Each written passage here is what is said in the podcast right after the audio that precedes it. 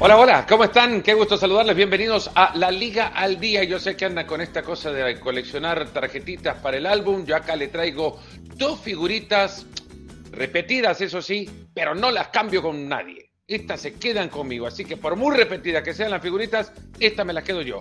Moisés Llorens y el señor Rodrigo Fáez, más líder que nunca, el Real Madrid sigue siendo el único líder perfecto de las cinco grandes ligas. De goleada en goleada va el Fútbol Club Barcelona, aunque este le ha costado en la tacita de plata. Y qué info nos traen nuestros insiders. Después le soplaremos las velitas a Luquita Modric, 37 años. Eh, Rodrigo Fáez, qué gusto saludarle. 37 años, tú que tienes Luca Modric, ¿no? Qué locura. Yo creo que involuciona. ¿Qué tal, Fernando Moy? Involuciona porque en el sentido de la edad, porque cada vez que cumple años da la sensación de que más joven está por cómo se cuida, por cómo lleva esos parámetros de alimentación, por cómo es el primero en llegar, el último en irse del gimnasio del Real Madrid, por cómo entrena. Es una delicia. Y sobre todo, además, tiene una cosa muy buena a Luca Modric que le cae bien a casi todo el mundo. Y es decir, cuando un jugador está en ese nivel y a ese nivel y recibe halagos no solo de sus compañeros, sino también de gente que que no es precisamente el Real Madrid y que tira más hacia otros equipos. Eso es que es alguien muy, muy, muy talentoso y es alguien que encima tiene una calidad humana fantástica y de ahí sus inicios, ¿no? Que tiene siempre sus pies en el suelo, muy humilde, es un superclase mundial, de lo mejor que ha visto el Real Madrid a nivel de mediocampistas en cuanto a magia, visión de juego y toque y la verdad que, que desde aquí le felicitamos porque que siga así y que sobre todo siga siendo un futbolista como lo que es. Escuchaste lo de la dieta, ¿no, Moy? Sí, también, también, no, es que en eso me quedé, justo y me lo, quedé y en lo- eso. y lo del gimnasio, y lo del gimnasio también lo yo, yo escuchaste. voy al gimnasio también, pero no pasa nada nunca que, que voy al Vale, vale, vale. Ah, no, no, Vamos no, a los resultados. Ha ganado el Real Madrid un gran segundo tiempo del cuadro blanco. El Girona consiguió su segunda victoria. El Atlético ha goleado de cara al derby. Rayo Vallecano ganó su primer partido de liga en el 2022 después de 11 partidos sin ganar en casa. Y la Real pierde contra el Getafe y perdió en ese partido a Omar Sadik, el fichaje más caro de su historia. Se lo pierde por el resto de la temporada. El Real Madrid marcha perfecta. 5 de 5, primera vez en 12 temporadas que arranca una liga gana- ganando los primeros 5 partidos de la campaña. La victoria en Cádiz permite que el Barcelona siga con su paso y el Real eh, Betis Balompié ha ganado, como dijo Pellegrini, un partido de esos de 6 puntos. Le dieron 3 nada más, pero es ante un rival directo y dijo, Pellegrini es un rival con presupuesto Champions. Arranquemos ya con lo que pasó temprano en, eh, en la castellana. La vuelta a España, Moy hacía que el partido arrancara muy temprano. Otra vez le pusieron un partido a las 2 de la tarde a Javier Aguirre y así como su equipo quiere correr para ser un equipo defensivo, esto le terminó pagando, pasando factura. Un segundo tiempo donde se desfondó y se vino para abajo. Sí, eh, eh, además, justo la semana pasada lo hablábamos con, con Rodrigo Fáez de manera privada, eh, como por ejemplo el calor que hacía en Madrid en el partido ante el Betis que se jugó a las cuatro y media de la tarde. Si a las cuatro y media de la tarde hacía calor, imagínate a las 2 de la tarde. Y eso es cierto. En un equipo tan, en un equipo que quiere llevarlo todo lo físico como es el de Javier Aguirre, que en la primera parte le dio y le dio para no solo para competir y para frenar el Madrid, sino para aburrir al Bernabéu y adelantarse en el marcador, lógicamente eh, eh, eh, al final pagó consecuencias. Cierto es que el calor es para los dos, para el, para el Madrid y para el Mallorca. El Madrid tiene más pegada, se inventó la figura de Rodrigo ayer como falso 9 y le funcionó muy bien. Por lo tanto, tres puntos importantes para un Madrid que está a una victoria de irse al primer parón de liga. Una un primera parte que igual. Rodrigo habría quedado ahí, no habría pasado la historia de no ser por ese golazo maradoniano de Federico Armando Valverde.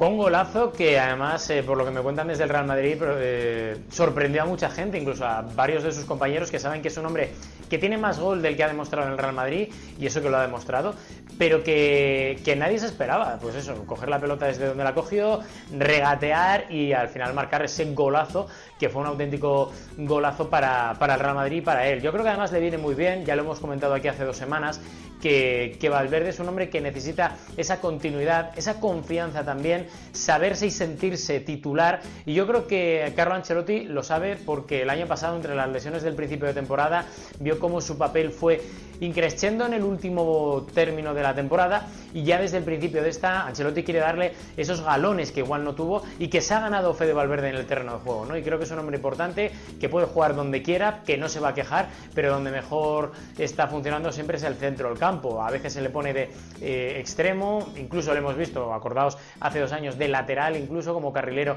en aquella eh, eliminatoria contra el Liverpool de Champions cuando Zidane lo puso allí. Es un hombre que no se queja, es un hombre de club, es un hombre que prefiere el colectivo antes que su rendimiento individual y que si al final lo colectivo funciona y lo individual a nivel de Fede Valverde, a nivel interior del jugador también funciona, pues qué menos que aplaudir y sobre todo ver exactamente hasta dónde Te voy a eximir de hablar de, de, Vinicius, muy porque Vinicius es una realidad, no es ninguna ficción. Rodri, lo de Vini ayer termina por tranquilizar al madridismo y creo que más a Benzema. Es un jugador que tranquilamente pide la pelota, que no tiene problemas para tenerla, que la reclama además y que se erige también como, como eh, figura de, de, dentro de la cancha, liderazgo eh, desde la responsabilidad de cargar con la pelota.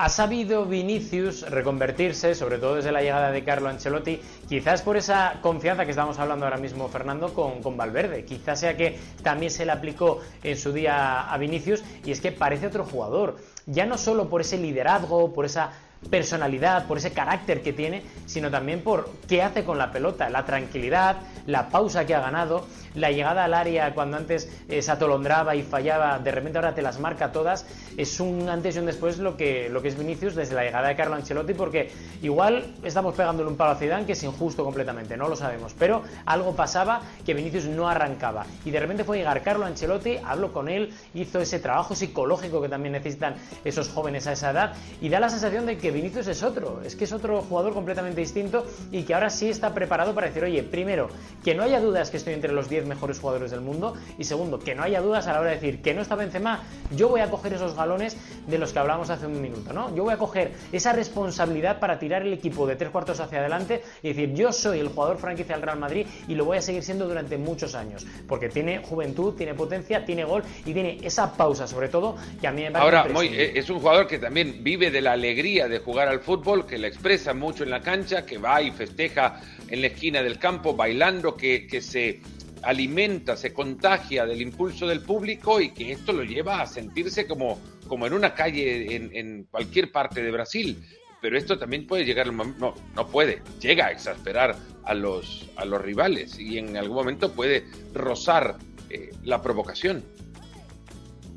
Mira, ayer hablaba con un entrenador de primera división y comentaba que, que, Vinicius ya no busca ni el gol, lo que busca hacer es un caño, ¿no? Un, un, túnel y constantemente y que eso a la larga le puede costar muy caro porque si tu equipo ya va perdiendo y encuentras a alguien en el terreno de juego que, que busca ridiculizar al rival con eso, ¿no? Pues, pues tirándole una, un caño, eh, pues al final le, le puede. Le, le, alguien le puede atizar. Esperemos que no, porque lógicamente por el bien de la liga, Vinicius es un espectáculo. Ahora, dicho esto, es curioso cómo el prisma que se da ahora a los bailes de, de Vinicius, ¿no? ¿no? Eh, transmite alegría, es feliz, tiene carisma, sabe llevar al público. Y resulta que cuando lo hacía Daniel Alves o lo hacía Tiago en Vallecas, por ejemplo, que fue Carlos Puyol y, lo, y, le replicó, decían que era una falta de respeto, o cuando bailaba Neymar también una falta de respeto. Es decir, lógicamente el madridismo, y hablo del madridismo en global. Pero Puyol no es ningún, Puyol con, no es ningún madridista el... como para pensar que aquello le pareció una falta de respeto, que el Barcelona no lo hace eso. Ya, sí, pero no, pero escúchame, pero si antes, cuando fue a recriminar Puyol eh, y la gente lo aplaudía, ahora que no digan que se baila por alegría, es decir, que se baila muy bien. Por eso te digo que el madridismo en global, todo el madridismo, está feliz con Vinicius. Todo el Madrid. El fútbol está feliz con un jugador que vive ahí en la cancha con la alegría, la expresa y que luego, evidentemente, tiene que conseguir una cuota de madurez como para saber a dónde se cruza la línea en la que ya se está faltando el respeto al contrario, al rival, sobrándolo, dejándolo intentar eh, ridiculizarlo, por ejemplo. Ahí, ahí ya tendrá que entrar por ejemplo, Carlos Ancelotti a hacer su tarea de educación, ¿no? ¿Cómo, ¿Cómo, es un caño en, en, Latinoamérica? un caño, como un túnel, una sotana. Un caño, ¿no? Vale, vale, vale, vale, vale, vale. No, te a decir una sotana, pero pensaba que era muy catalán una sotana, pues vale. Yo creo que, sea, sea... Cosas que cosas que aprendes en el Pero la RAE ha tenido varias excepciones para la palabra para la palabra caño, Túnel, caño, mandarla a guardar, mandarte a casa, mandar sentarte, jugar al básquet, algo así. Ellos son superiores y tarde o temprano nos iban a golpear, dijo Javier Aguirre después de la derrota del 4 a 1. Eh, arrancó su equipo ganando, hay que decirlo también, con gol de Vedar Murici de cabeza, el eh, gol que empató Valverde. Sabíamos que íbamos a tener oportunidades, las hemos tenido, pero ellos juegan bien al fútbol esta derrota estaba, entraba dentro de la lógica, dijo Javier Aguirre, que antes del partido también se refirió a este compromiso como una visita al dentista. Bueno, eso estaba haciendo el partido en la tacita de playa para el de, plata, perdón, para el Barcelona, muy cerca de la playa, muy en un día que arrancó mágico, lejos de ser mágico el primer tiempo del Fútbol Club Barcelona. Sí, no, no, el Barça, el Barça eh, eh, gana bien los partidos eh, cuando entiende que por fútbol le cuesta, sabe madurarlos para luego en la segunda parte, por potencial y por pegada, acabar liquidando, pero el Barça no está jugando bien. O, o al menos el Barça que creemos que puede, eh, que, esperábamos, ¿no? O, que, o que nos decía Xavi que cómo iba a jugar el equipo. Yo también entiendo que las piezas tienen que acabar de adaptarse, tienen que acabar de acoplarse. El mensaje que lanzan desde dentro del vestuario es que hay cuatro o cinco jugadores en el equipo muy verticales y que lo que hacen es arrancar enseguida hacia, hacia la portería rival. Ese mismo técnico con el que hablaba ayer decía que el Barça eh, se había de dejar de pensar en ese fútbol, no de posesión, no de posición, que eso es clave para, para entender lo que es el Barça, pero sí que se debía aceptar pues que este Barça es más vertical, ¿no? Que es el híbrido, o debería ser un híbrido, yo creo que más cercano al Barça de Luis Enrique que no al Barça de Pep Guardiola. Pero con todo, eh, creo que el Barça, creo no, bueno, a mi gusto, no jugó bien, no hizo un buen partido en lo futbolístico o en lo visual, sí, lógicamente, en, a nivel de resultado y dos, dos referencias, dos técnicos que le pusieron su sello a dos equipos que ganaron lo mismo, tripletes al fin, y que eh, en los que ahora el Barcelona de Xavi, producto de uno y objeto de otro, eh, trata de, como técnico, que crear su propia versión para ir a tratar de ganar algo, cuando menos como, como entrenador de este Barça, que lo decíamos, termina por corregir el camino una vez y, cae el primer gol de Frenkie de Jong y entran luego las piezas correctivas, porque Lewandowski termina haciendo eso, Rodrigo. Sí, lo que tiene el Barça este año para mí es lo que no tenía el año pasado, que es lo que le puede salvar el año eh, en un momento dado y sobre todo en un momento complicado. Primero, esa experiencia a nivel élite que necesitan todos los grandes equipos, con gente como Lewandowski, con gente como Dembélé, con Rafinha, y luego también tiene esa pegada. Es que la pegada que tiene el Barça, sabiendo además la cantidad de ocasiones que suele crear el equipo de Xavi en cada, en cada partido, es increíble. Tener a Lewandowski da igual que tenga 34, 35, 57 o 40 es que da igual, da igual porque este hombre te va a convertir siempre goles y va a ser un hombre que para mí, yo lo he dicho desde el principio, va a ser el pichichi de la temporada final de año seguramente. Y ese es un seguro de vida que tiene arriba el Barça y que antes no tenía. Y a partir de ahí, el resto. Eh, el propio Xavi es el que tiene que ir construyendo su propio estilo también, que lo estaba comentando ahora Moy, que está en un híbrido entre Luis Enrique o Guardiola. Es un eh, entrenador que cuando yo veo unas críticas a Xavi, yo siempre digo lo mismo, digo, acaba de llegar antes de ayer a la élite, también creo que hay que tener un poco de tiempo para Xavi, porque cogió el año pasado el equipo a mitad de temporada, creo que hizo buen trabajo a pesar de que el final de año fue como fue, pero creo que también es un hombre que acaba de llegar y que hay que darle un poco de tiempo, por lo cual sabiendo la pegada que tiene, los jugadores, las individualidades y sabiendo que es un equipo que todavía está en construcción, yo creo que al Barça hay que darle ese margen para ver hasta dónde puede llegar y para saber exactamente de Acaba de llegar, pero si ha llegado en enero. Ha llegado en enero, ha llegado en noviembre, en noviembre pasado. Pero cuando digo acaba de llegar es que a la élite llegó el pasado mes de enero. O sea, es que antes él estaba eh, entrenando en Qatar, que con todos los respetos no es una liga mayor y acaba de llegar de repente de la nada al todo y creo que hay que seguir dándole tiempo para saber exactamente qué vamos a ver y, qué Ojo también, y en eso hay, hay mucha razón, es el primer equipo que él tiene la opción de armar. Lo demás ya lo tenía, ya lo tenía construido para él. Uno, un técnico que está dentro de todo construyendo sus propios registros. Vamos a empezar a medir todo esto en función de números y ya son 17 partidos de visita sin derrota para, para Xavi. Ahí está, al lado de Zidane, por lo menos muy en este récord. Sí, sí, 12 triunfos y 5 empates. Es verdad que algunos de ellos fueron in extremis el año pasado, algún empate como el que logra el Barça en Cornell al Prat, pero bueno, es cierto que los números eh, están, bueno, lo demuestran. También tiene una cosa, ¿eh? Cada día está más cerca su primera derrota en Liga, lejos del, Camp Nou, porque es una estadística muy larga, muy longeva. Que, bueno, pues que tiene que, evidentemente eh, aprovechar el equipo para, para seguir eh, en esa zona eh, noble de la clasificación. Un Barça que está respondiendo bien a lo que, a lo que se presume que tiene que dar este equipo. Ya hablaremos eh, a lo largo de la semana del partido del Elche, pero es verdad que el Madrid ha hecho un arranque de temporada perfecto, puede culminar con seis triunfos en seis partidos, en Liga más en Champions.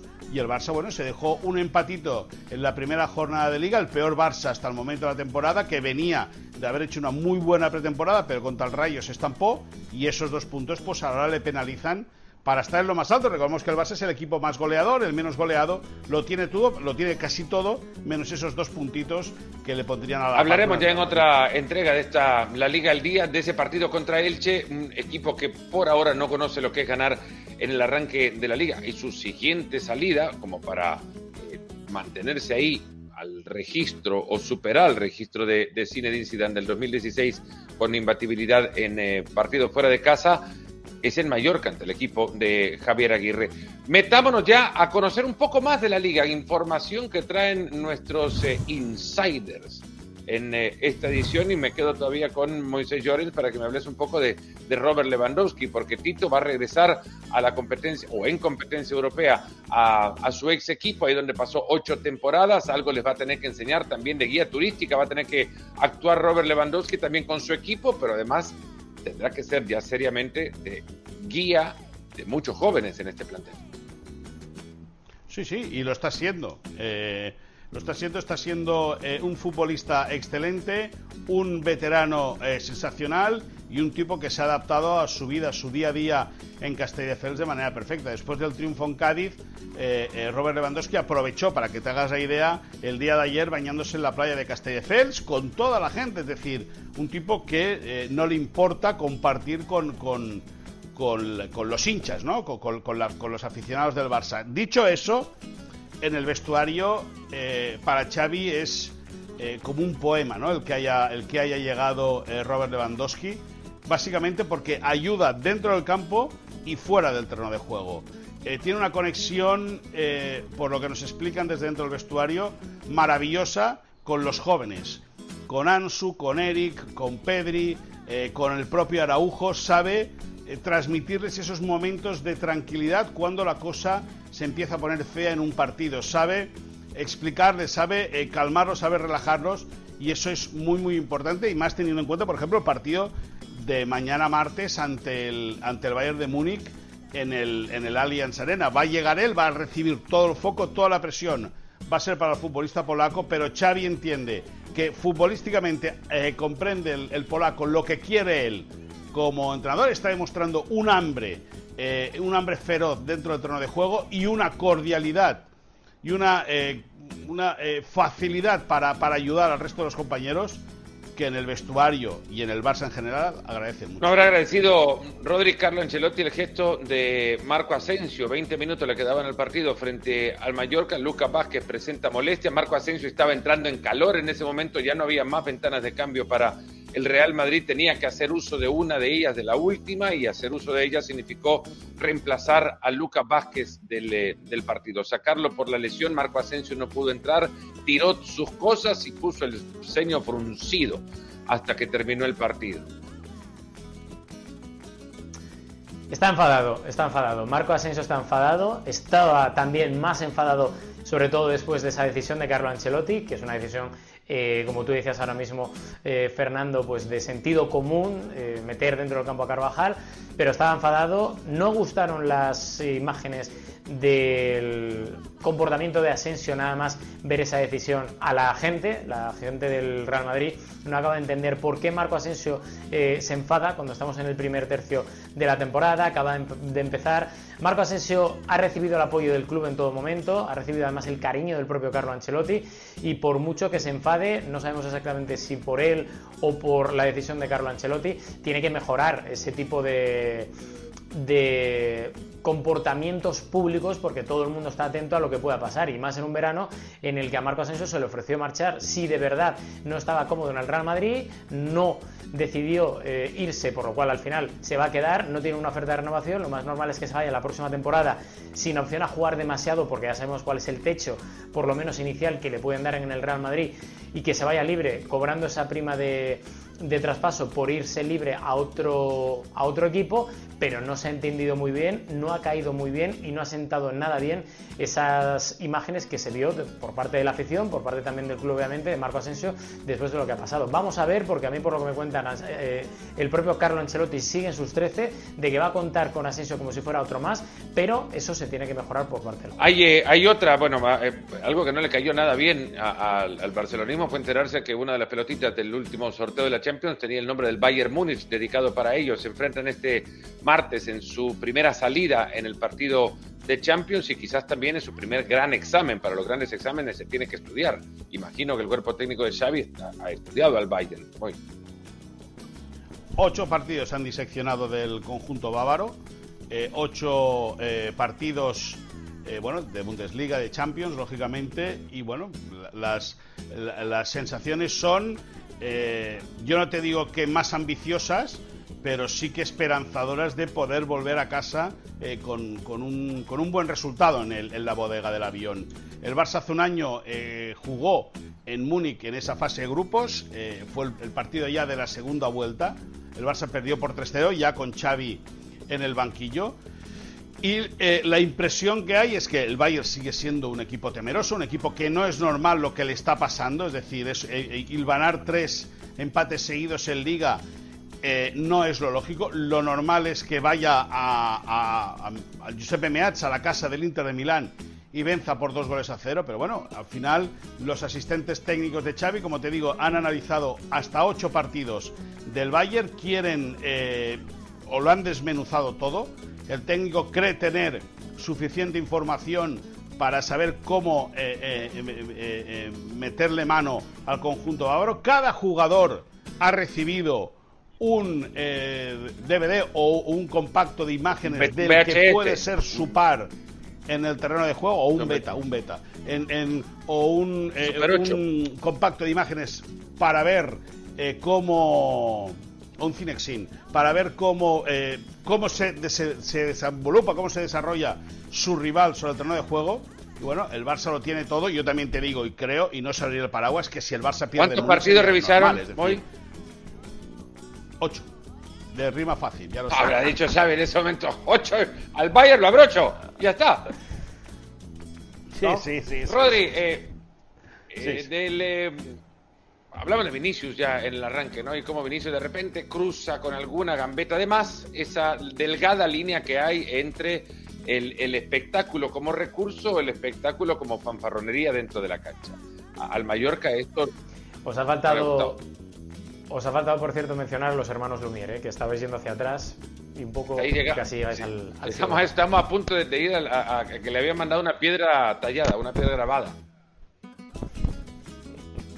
Sí, pero bueno, eh, lo que comentabas ahora de, de Vinicius, Fernando, tienes mucha razón, más que nada porque no sienta bien a los rivales. Yo entiendo que el Real Madrid, porque es la postura oficial que te cuentan desde el club, que hay que dejar a los jugadores ser uno mismo y que si el jugador es feliz de esa forma, pues hay que dejarle ser feliz, ¿no? Pero sí que es cierto que al Mallorca, que es un rival con menos presupuesto, con menos fondo de armario, con menos calidad, con menos físicos, obviamente que en todas las líneas pierde el equipo de Javier Aguirre respecto al Real Madrid en cualquier comparación, pero eso no ha sentado nada bien y de hecho hoy mismo por la mañana me comentaban desde Mallorca que se quedan bastante enfadados con la actitud de Vinicius porque ellos entienden que, que el Madrid debe de ganar y tiene que ganar y lo más normal es que de 100 partidos el Real Madrid gane 90, 95 partidos a Mallorca pero que una cosa es ganar y otra cosa es reírse de ellos porque ellos interpretan que se han reído. Por parte del Real Madrid, insisto, eh, dicen que hay que dejar al jugador que sea feliz. También es cierto que en su día no sentó bien lo que ahora hace Vinicius y que comentaba muy antes que hacían, por ejemplo, otros jugadores como Neymar o como cualquier otro brasileño en la Liga Española o en Champions League y que es algo que obviamente se mirará y se recomendará. Pero eh, al final es cuestión de que cada uno haga lo que quiera y que sobre todo se respete unos y otros, más que nada porque interpretan desde el Real Madrid que lo que hace Vinicius es una celebración interna con varios amigos y no una mofa, para nada todo lo contrario respecto al rival, a pesar de que, dependiendo de cómo vayan los partidos, eso sí que se puede interpretar de esa forma por parte del equipo contrario. Neymarización en ese proceso puede estar Vinicius si, si no cuida también de la madurez de, su carrera.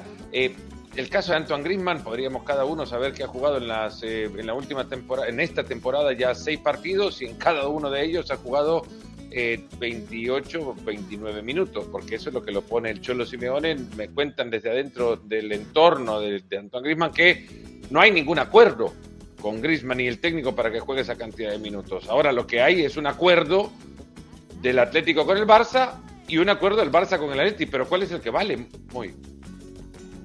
Bueno, pues eh, seguramente, eh, por lo que dicen eh, con la boca chica, posiblemente vayan a tener un nuevo encuentro el Barça y el Atlético de Madrid para tratar de reconducir la situación. Si no, el Barça está decidido a demandar al, al Atlético de Madrid porque considera que el acuerdo era uno más uno y que lo pactado ya valía para la temporada pasada. Al final es, estamos de nuevo en, las interpretaciones y quieren que un juez, si no hay un acuerdo o no hay un pacto entre las dos, entre, las dos partes, será un juez el que acabe eh, dictando sentencia. El Barça sabe que, eh, según su lectura de la situación, tiene que ingresar 40 millones de euros y el Atlético Madrid huye de pagar eso, posiblemente porque no los tenga esos 40 millones de euros.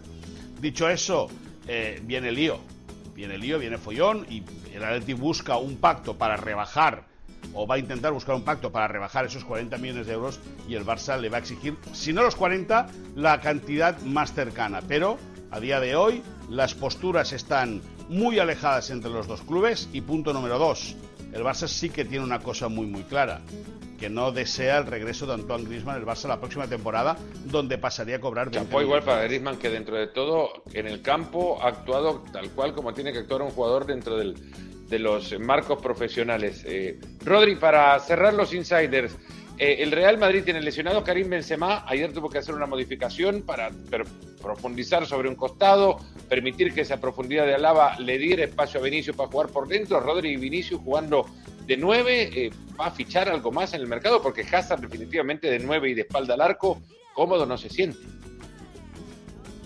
La idea de momento sigue siendo la misma que antes, es decir, no fichar. No fichar porque se interpreta desde el Real Madrid que acudir al mercado de invierno, da igual que sea después del Mundial y da igual que sea muy atípico el mercado de invierno este año, es un fracaso para la plantilla actual. Por lo cual, salvo que haya una lesión de larga duración arriba, de Benzema o de Rodrigo o del propio eh, Vinicius, es muy complicado que el Madrid acuda al mercado invernal. No se puede decir que imposible, pero la intención a día de hoy es que no, porque dicen desde el Real Madrid que no hay nada que convenza. Las intenciones que tenía el Real Madrid en este pasado mercado de verano ya las comentamos en su día, allá por el mes de junio, que era buscar algo joven, bueno, que fuera barato y que sobre todo no supusiera un gasto muy, muy, muy estratosférico para eh, el Real Madrid y que sobre todo se pudiera perpetuar con una proyección fiable durante el resto de las próximas temporadas. No se encontró y de momento la intención es que no. Ahora, digo una cosa que me han comentado esta misma mañana. Ha gustado mucho cómo ha aterrizado Iker Bravo, que es un chico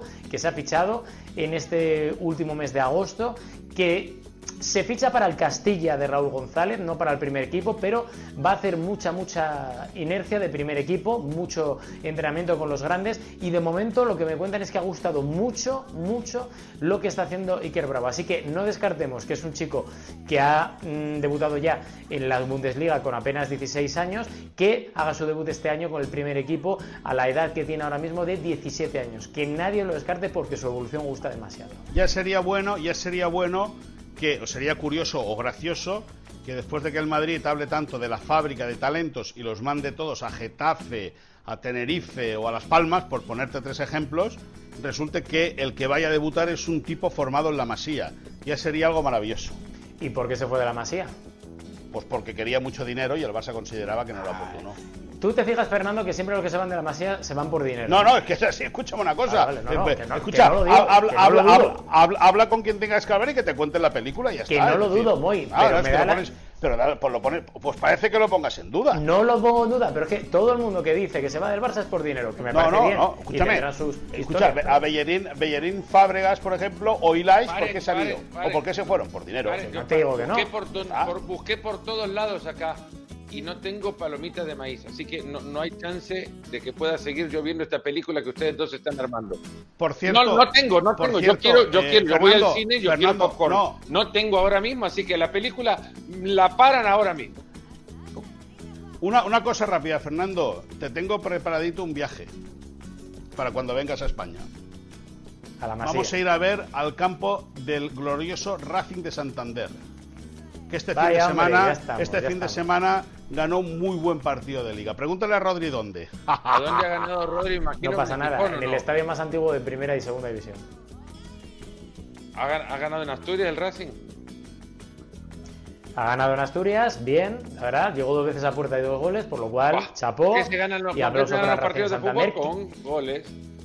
Bueno, eh, eh, hay tiempo, hay tiempo extra, lo que no sabemos si habrá tiempo extra en la carrera de Luca Modric, 37 años, se ha cumplido apenas.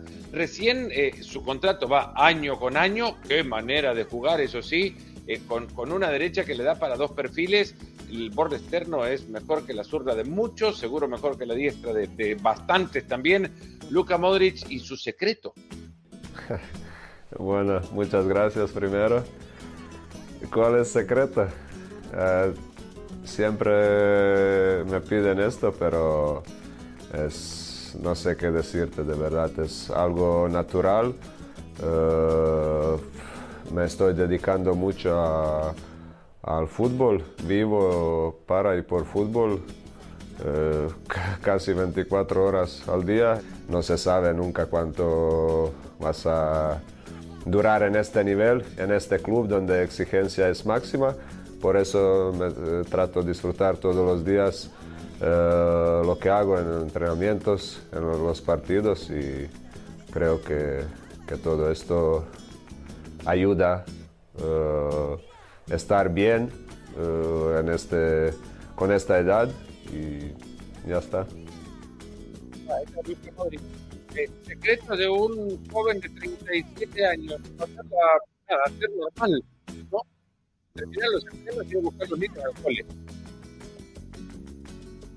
¿no? Es un grande. Luca, Luca, Modric es un grande, os lo decía antes, que dure al fútbol. Yo no, no es porque sea del Real Madrid o porque da igual el equipo, pero es que, que le dure mucho a la liga porque gente así se lo merece, muy.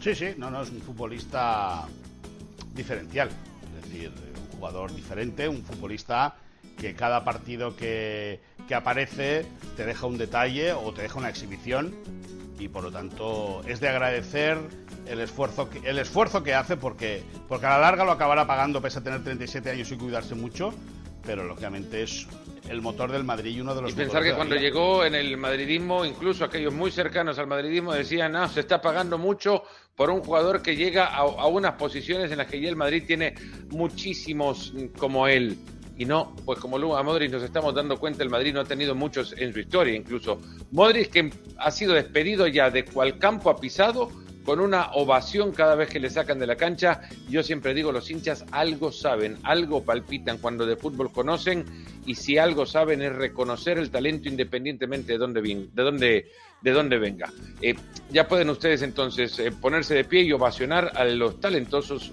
Moy y Rodrigo Fáez porque hasta acá nos hemos puesto al día con la liga.